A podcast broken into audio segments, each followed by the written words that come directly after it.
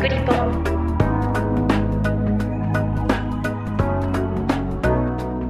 この番組はすべての都道府県や海外約50都市に取材拠点があり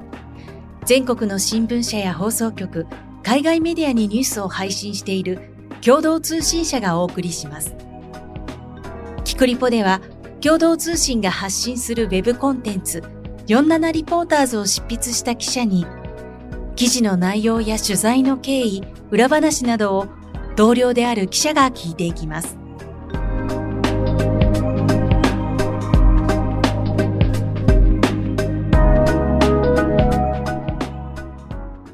本日のナビゲーターは社会部記者の松井です。今回は採用特別編の第2弾です。共同通信への就職が内定したお二人にお越しいただきました。インターンシップや採用選考を経験されたお二人にどんな様子だったのかお話を聞きながら進めていきます。水野達樹さんと三原凛奈さんです。お二人とも今日はよろしくお願いします。よろしくお願いします。それではまず水野さん、簡単に自己紹介をお願いします。はい。来年春に、えー、一般記者職として、まあ、あの、採用されました、えー、京都大学の文学部から参りました水野達樹と申します。もうちょっと話した方がいいですかね。じゃあ、もうちょっと。あ、わかりました。はい。えー、記者を目指したのは、私、難発性喫音っていう、あの、障害がありまして、まあ、その関係で幼少期からですね、まあ同じ障害を持った方とか、あるいは、えー、喫音ではないけれども、少しコミュニケーションに難があるような、まあ発達障害とか、精神障害とか、そういった方と、まあ話す機会がすごく多くて、そういった方のことを、まあ、なんとか記事にしたいなと、発信したいなと思ったのが、まあ、初めて。で、そこからですね、共同通信を知って、まあ、頑張って就活をして内定ということで、えー、来年から入ります。本日はどうぞよろしくお願いいたします。よろしくお願いします。じゃあ続いて、三原さんお願いします。はい。えっと、私も来年の春から一般記者として入社します長崎大学の三原凛奈と言います。長崎生まれ、長崎育ちで、大学では探検部という部活に所属していて、山に登ったり釣りをしたりしています。私は結構幼い頃から家でこう撮っていた新聞を結構読んでいることが多くて、その中で医療的ケア児のお母さんをこう取り扱った記事があって、それを読んだ時その医療的ケア児ってその子供たちがいることは知っていたけど、それをこう毎日サポートしているまあ保護者の方の大変さっていうのには全く気づいていなくて、まあ、それを読んで大変だったり頑張っている方を直接助けるだけじゃなくて、もともとそういう方がいらっしゃるっていうことを多く伝えたいなと思って記者を志しました。本日はよろしくお願いします。よろしくお願いします。まあ、お二人とも、えー、東京以外の大学から、えー、共同通信の採用選考を受けて、えー、入社を決めてくださったということで、えー、本日お越しいただいてありがとうございます。えー、まずその共同通信というのをどうやってご存知になったのかっていうのを、えー、お二人に聞いてみたいんですけど水野さん共同ってもともとご存知でした？そうですね私は親が、まあ、あの共同ではないんですけど新聞記者をしていて割と幼少期から、まあ、新聞も身近にありましたし報道機関の存在も身近にあったので共同通信の存在は最初から知っていました。なかなかこう、そういうふうにこう、ご家族の仕事の関係とかじゃないと、共同通信の存在、こう、耳にしたり知る機会ってないのかなと思うんですけども、三原さんはその辺、共同とのこう、慣れ初めみたいなのって何か記憶とかあります？はっきり覚えてはいないんですけれども、私は大学生になってから共同通信の存在を知ったかなと記憶しています。おそらく何かの新書のような本を読んで、それに共同通信が出てきたか、もしくはそれを共同通信の記者の方が書かれていたかっていうので、名前を知って、そこでこう検索してみたら、あ、なんか面白そうみたいに思って、それが多分就職活動の前だったので、実際インターンなどにも参加しました。そうなんですね。まあお二人ともこういろいろなきっかけで共同の存在を知ってくださって、でもともとこう伝えたいという思う取材テーマをお持ちだったので、記者の仕事を志されたということなんですけれども、共同通信あの採用選考の前にインターンシップって言って会社を知ってもらう機会を設けていて、二人ともあの参加をしてくださったというふうに聞いています。えっとお二人学部生ですよね。はい。そうすると大学3年の頃にインターンシップに参加してみたそうです。何かこう申し込んだきっかけとかってありましたか？私の場合は冬のインターンシップに参加しているんですけれども、そのあの前にですね、まあちょっと進路いろいろ迷っていて、まあそれこそ研究者になるとか、そういったことも考えてましたし、夏の間それで割とそのそっち方向に寄ってたんですね。なんで、えっと、就活を始めたのが10月ぐらいで、なんで本当に最初は正直いろんなメディア、まあ、他にもたくさんメディアあるので、そっちにも参加してみようかなとか、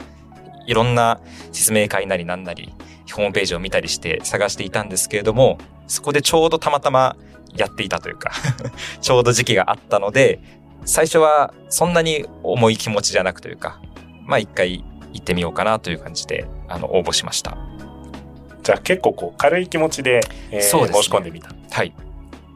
三原さんはインターンシップ申し込んだきっかけって何かありましたか？私はもともと結構文章を書くということも好きだったので、まあ新聞だったりこういう報道機関に関心がありました。で、その中でもエントリーする際にエントリーシートに加えて作文があって、私の中では作文があったインターンシップってあまりなかったんですね。それで私は結構作文を書くこともちょっと好きではないですけど、楽しいなっていう気持ちもあったので、軽い気持ちというか、まあちょっと楽しみながらエントリーできたのかなと思います。そうですかなんか作文があると逆に申し込みづらいなって普通の人思っちゃう気がするんですけども三原さんはまあ作文もあるし書いて送ってみるかっていう感じで申し込んでみたあ、そうですね。はい。手書きで頑張りました。あ手書きなんですか、はい。あなんか手書きでその人の人となりがわかるみたいなことを記者の方がどなたかおっしゃってた気がします。まあ確かにね書いてる文字でなんとなくどういう人なんだろうって想像はかきたてられますからねはい。お二人が参加されたのは東京と大阪のインターンシップどちらでしたか？私は大阪です。あ京都ですもんね大阪の方が近いですよね、はい私は東京で参加しました。長崎からだったら東京の方が参加しやすいですもんねそうですね。まあ普段の学校生活とかの調整ってどんな風にされました？場合によっては休んだりとかして、まあ来たこともあったんですけれども、3日間ぐらい確か候補があったと思うんですが、まあそれで東京でも、まあ参加しようと思えば参加できると。割と選択肢があったので、最初大学の方に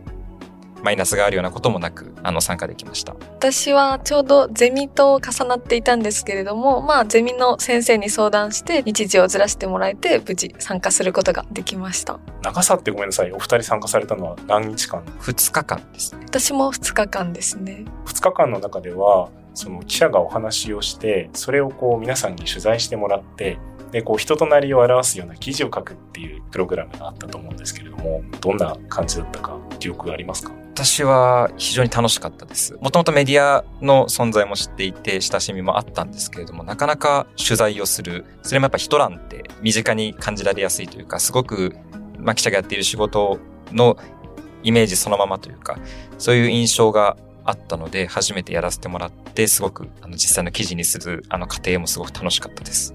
書いた記事ってこう誰か公表するんでしたっけ？そうですね。一旦回収していただいて、まあ、人事の方、採用の方にあの見ていただいて公表していただいてって、自分の書いた文章を誰かに見てもらって、添削してもらってっていう、そういう機会もなかなかないので、全然思いもよらないような指摘があったりして、すごく面白かったです。もうちょっと突っ込んで聞いていいですか？大丈夫です思いもよらない指摘ってどんな指摘受けたんですか？自分の書いたものに例えば題名をつける、表題をつけるみたいなこともなかなかないんですが、あんまり長すぎてもダメとか、短すぎてもダメとか。私、小説がすごく好きで、趣味程度に文を書いたりするのはすごく好きなんですけれども、その時とまた違った流儀が、まあ、記者の方のまあ採用している記事のその書き方にはあるんだなという感じですごく面白いなと思いました。はい。確かにね、小説を書くのと新聞記事を書くのって多分流儀が結構違うんだろうなと思うので、その辺を実際に体験していただけたっていうのは非常にいい機会だったかもしれないですね。三原さんはその模擬取材と記事を書いてみて何か感想とか思い出に残ってることありますか？はい。模擬取材をした後に、その、人事のも、もともと記者をされていた方から、こう、公表していただく際に、こう、6名ほど、こう、参加者で一班となってやったんですけれども、まあ、その時に、こう、同じ時間内で同じ方に対して、こう、取材をしているけど、それぞれみんなこうどこを切り取るかとか書く順番が違ったりして同じ方が対象でもこんなにも違うんだなって印象深かったです。一緒にインターンに参加した皆さんで同じ取材をして同じ時間でこう記事を書いてみた。だけどできてるものが全然結構人によって違う。そうですね。なんかこう人と違うと不安になりません？ああ、確かに他の方が書かれていたのを自分が書いていなかったっていう不安になることもありましたけど、人事の方が逆にみんなが書いてないところに気づいてるみたいに褒めていただいたので、結構自分の中では前向きに捉えていました。そうですか。共同通信キクリポ他にもあのグループディスカッションをするようなプログラムが用意されていたと思いますけれども、あの先ほど水野さん最初に喫音のお話をしてくださいました。はい、あのこの特別編の第1回でですね、参加してくれた他の内定者の方が、そのディスカッションで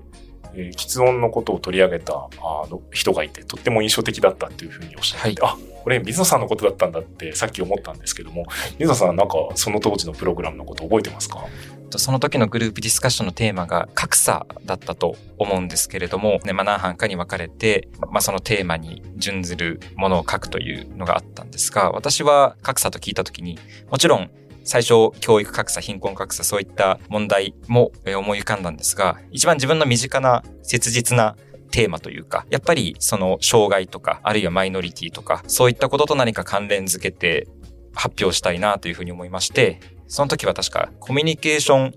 能力格差というテーマで発表したんですね。その、まあ、コミュニケーションに関する障害。例えば、まあ、喫音もそうですし、えー、場面感目症っていう障害があったりとか、えー、まあ、発達障害の方で、喫音とは逆に、バーッとその喋ってしまう。それで、その一般社会で、まあ、少しなんか生きづらさを感じてるみたいな、そういう、まあ、コミュニケーションに関する様々な、まあ、問題、生きづらさを抱えた人の記事を、えー、発表してみたいなというふうに思いまして、そういったテーマでやったと思います。それ、あの記事を発表するっていうのは、何か記事を書くんですか？それともそういう記事を集めてきて、こう、プレゼンするみたいな感じですか？いや、えっと、そうですね。ちょっと発表するって言っちゃったんですけど、まあ、そういうテーマでやりますっていうのを決めて、そこから大きい記事、そして、まあ、サブの記事というか、小さい記事3つぐらい考えて一つの面を完成させようというプログラムで、それぞれどういうことを書くのか、メインに据えるのがどういう話がいいのかとか、えー、そういったことを考えるっていうプログラムでした。実際のなんか、こう、新聞の特集記事を作るみたいな作業に近い経験をされてるわけですね。はい、どれぐらい時間かけてやるんですかそのディスカッションとかって？それは確か30分か45分かそれぐらいで。そんな短時間で。なんですごくも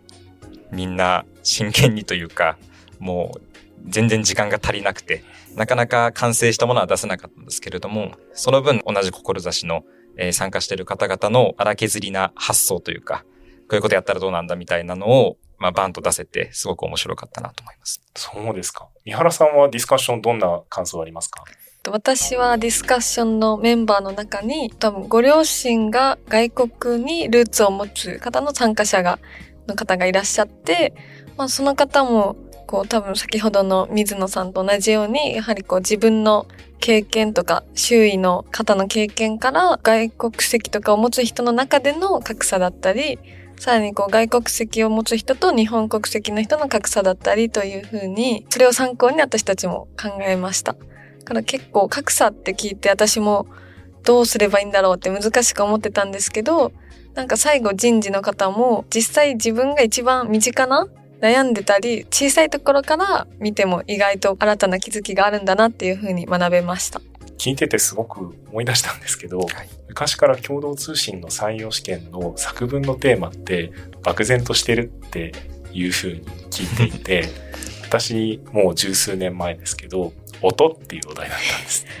音って何？みたいな感じするじゃないですか。はい、で格差っていうのもすごくこう広がりがあるワードをお二人今おっしゃっていただいたのですごく感じましたし、あの、採用の本選考に進まれた後には、作文もあったんですよね。三原さんさっきあの作文結構書くの好きだっておっしゃってたんですけど、本選考でも作文ってありました？あ、ありました。私の時も漢字一文字でしたね。お題覚えてますか？あ、覚えてます。あの、転ぶとか、転じるとかいう。あ、点。はい。自転車の点。そうですね。結構、それも発想力が問われる感じがしますね。はいあの、二人はだからインターンを経験されて、本選考、採用選考に進まれてということなんですけれども、その過程で、まあ、あの、ペーパーのテストとか面接とかいろいろあったと思いますが、まあ、インターンシップの間でもいいんですけれども、共同通信のことをなんかどんな風に思って本選考に進まれたってなんかあれば教えてもらえますか？まあ、あの、インターンシップに参加して、それまでにその、まあ、説明会等は参加したことがない状態で、最初から共同の大阪支社の方に行きまして参加したんですけれども、最初の印象は思ってるよりも堅苦しくないというか、フォーマルじゃないというか、表現が難しいんですが、まあ自分の個人的なことも聞いていただけるし、それに対してまあ記者だったらこういうことができるよとかそういう話もしていただけたので、すごくいい意味であんまり難しいですね。ガッてならずに応募できたというか、それが私、性格にすごい合っていて、なんか、この会社だったら、例えば、まあいろいろ困難あると思うんですけど、そういう時でも、フラットなんか相談できる方がたくさんいるだろうなと思ったので、それでですね、まあ、あの、選考に進みました。あんまりかしこまった雰囲気にしないようにって多分こう、ね、インターンシップの皆さんを迎え入れる職員は心がけてると思うんですけれども、はい、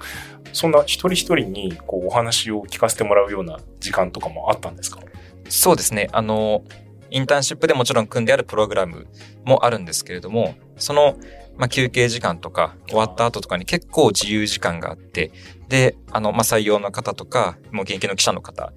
で、その、プログラムに参加していただいた方もその場に残っていて、2日目の終了後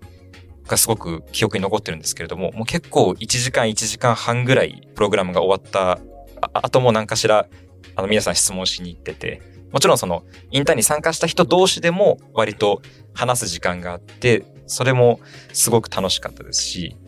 やっぱり、まあ、新聞記者を目指そうかなという思いにも割と影響したというか、拍車がかかったというか、すごく、はい、そう思うようになりました。なるほど。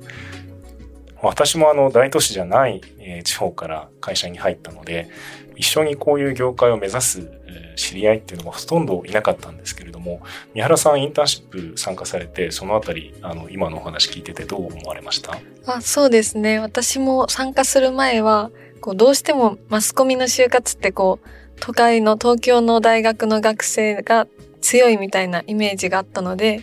結構不安も大きかったんですけど、まあ実際参加してみて結構そのインターン参加者も関東だけじゃなくて結構いろいろな地域からまず来られてるなっていう印象もありましたし、実際こうインターンとか本選考での過程でも逆にこう地方出身者だからこそ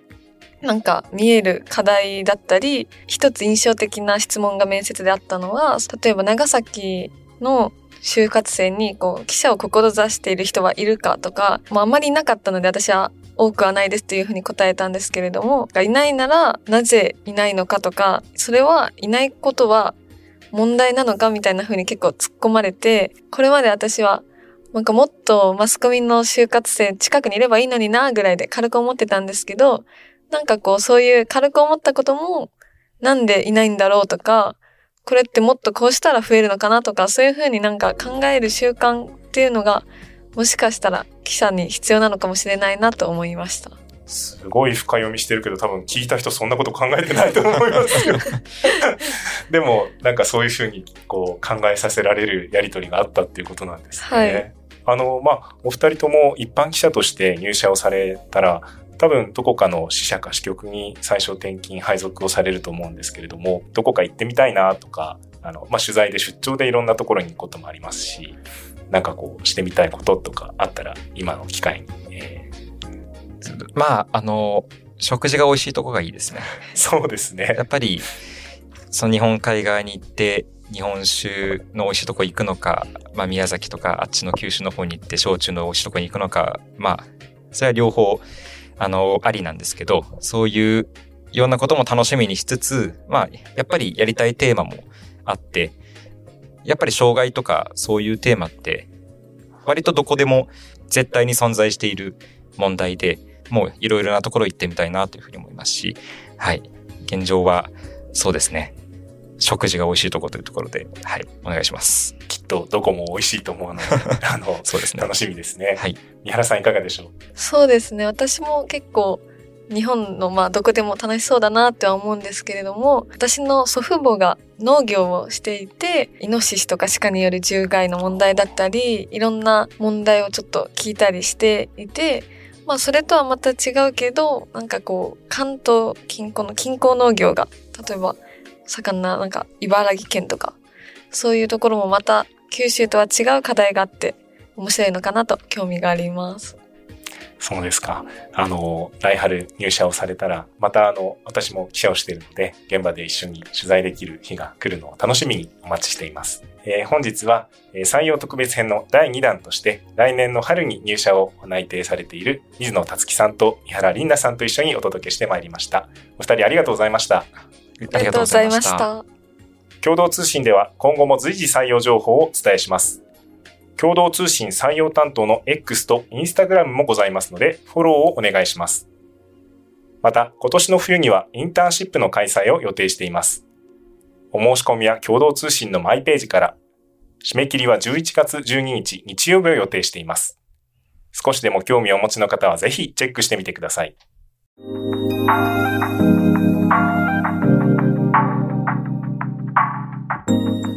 だったでしょうか？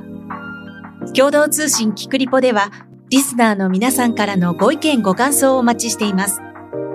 番組の概要欄にあるメッセージフォームからお寄せください。ハッシュタグ、キクリポをつけたつぶやきや、キクリポ公式インスタグラムへのメッセージも大歓迎です。番組やインスタグラムのフォローもぜひお願いします。